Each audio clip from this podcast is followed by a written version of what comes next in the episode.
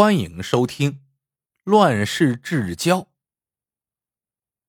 明朝崇祯年间，朝廷有两个大臣很要好，他们一个是鸿胪寺少卿董令具，一个是翰林院编修宋千敏。这天大清早，董令具、宋千敏正与其他大臣一起在侍漏房等待上朝。董令具突然发现，因为出来时匆忙。自己将护板忘在了家里，这件事情可是非同小可呀。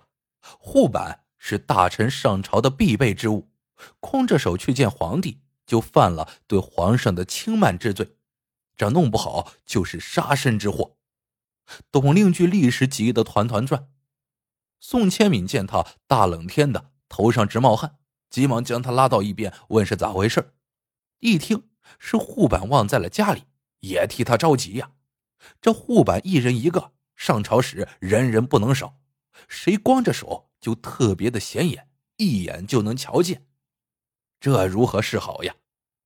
就在这时，金殿上响起了三声敬鞭，催促群臣赶紧上朝。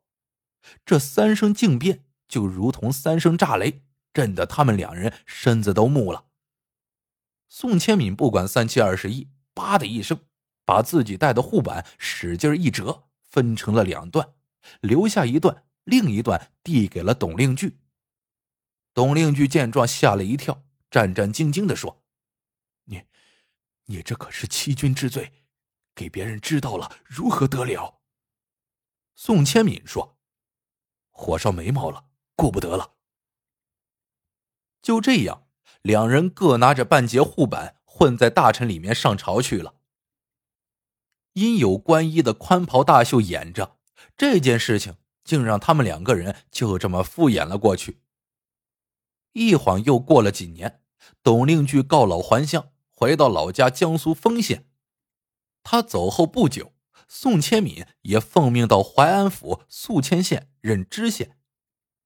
转眼满了三年任期，宋千敏乘船沿京杭大运河进京交旨，船刚到微山湖。就传来消息，李自成攻陷了北京，崇祯皇帝在眉山自缢而死，而宋千敏的老家也被闯王的大顺军占了。他是明朝大臣，无论是去北京还是回老家，都无异于飞蛾扑火。宋千敏这下进不得，退不得，滞留在了微山湖边的南阳镇。宋千敏把身上的银两分发给了下人。让他们各自寻求去处，自己只留下很少一些，准备在镇上买些生活必备之物，再沿运河转头向下，随便找个僻静的村落住下去。安排停当后，他下了船，往镇上走去。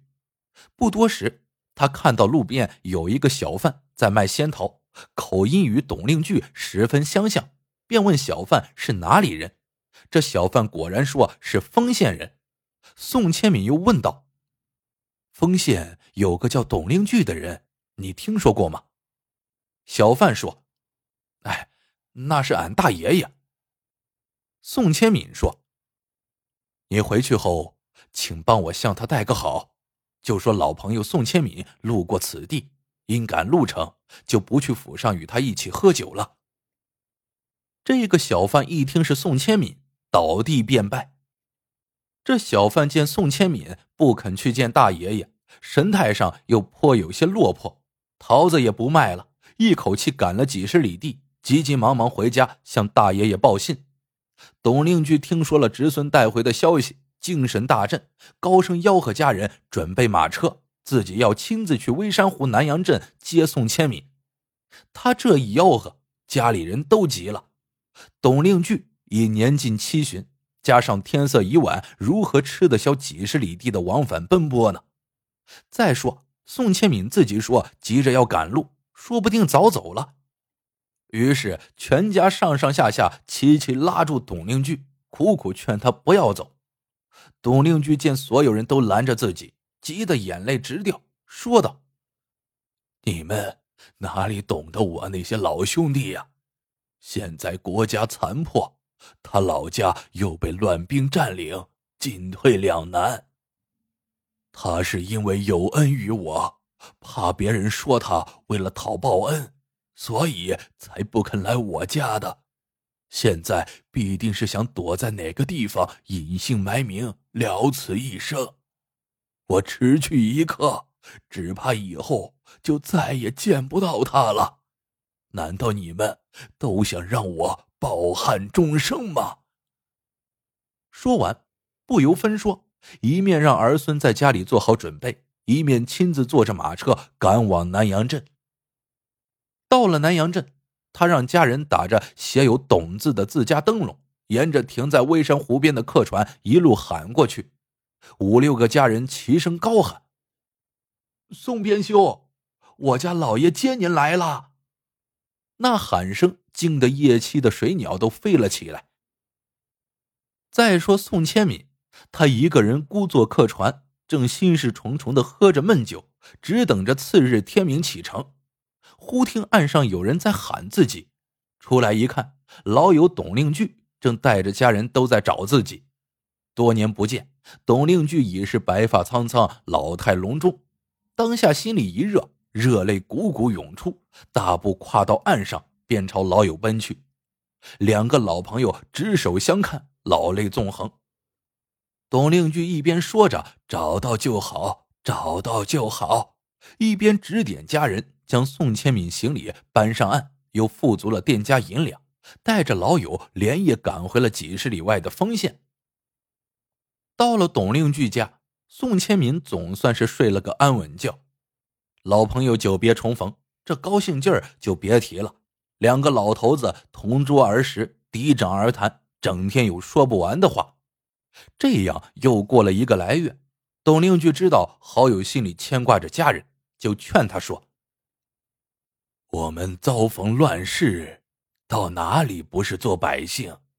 你把家搬过来。”就在此过平安日子吧。宋千敏思虑再三，觉得在目前情势下只能是如此，就答应了。董令具马上安排精干的家人带上宋千敏的亲笔信，悄悄去了宋千敏家乡，不声不响的将宋千敏一家人都接到了丰县。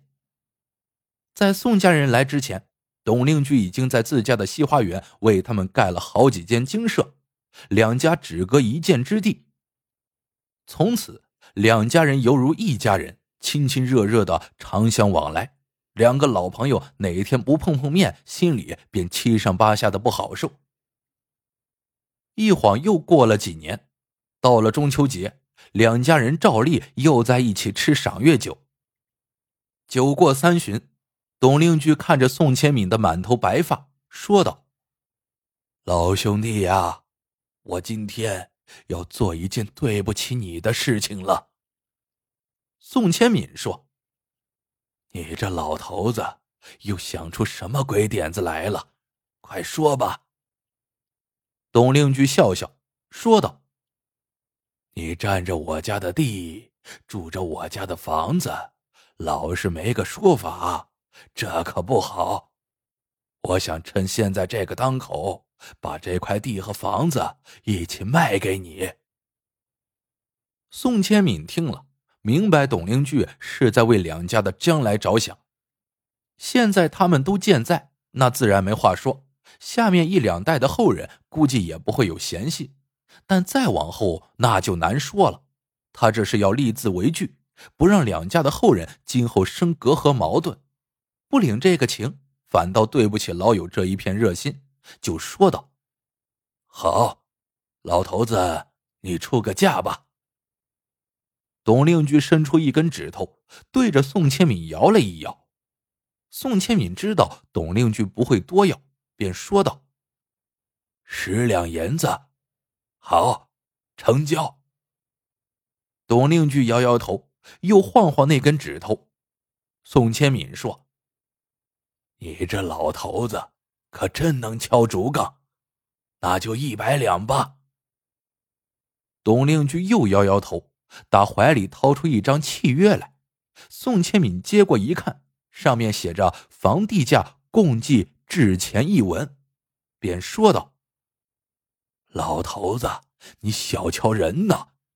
我宋家虽然穷，一百两银子我还是出得起的，为什么只要一文钱？”董令举说道：“我当然知道你出得起这一百两银子，可我就是只要这一文钱，钱少情才厚，才能让子孙后代都记住我们的情谊。”宋千敏从怀里掏出一文制钱，从老友手中接过房地产契约。两个白发苍苍的老人认认真真的在上面签上字，画好押。从此，董家的西花园和里面的几间精舍都成了宋家的家业。几百年过去了，董宋两家人已繁衍为紧紧相邻的董宋两个村子，但那份一文钱的契约。一直被两家的后人仔细的保存着，他们和睦相处，从没有为任何事情红过脸，仍然好的像一家人一样。好了，这个故事到这里就结束了。喜欢的朋友们记得点赞、评论、收藏，感谢您的收听，我们下个故事见。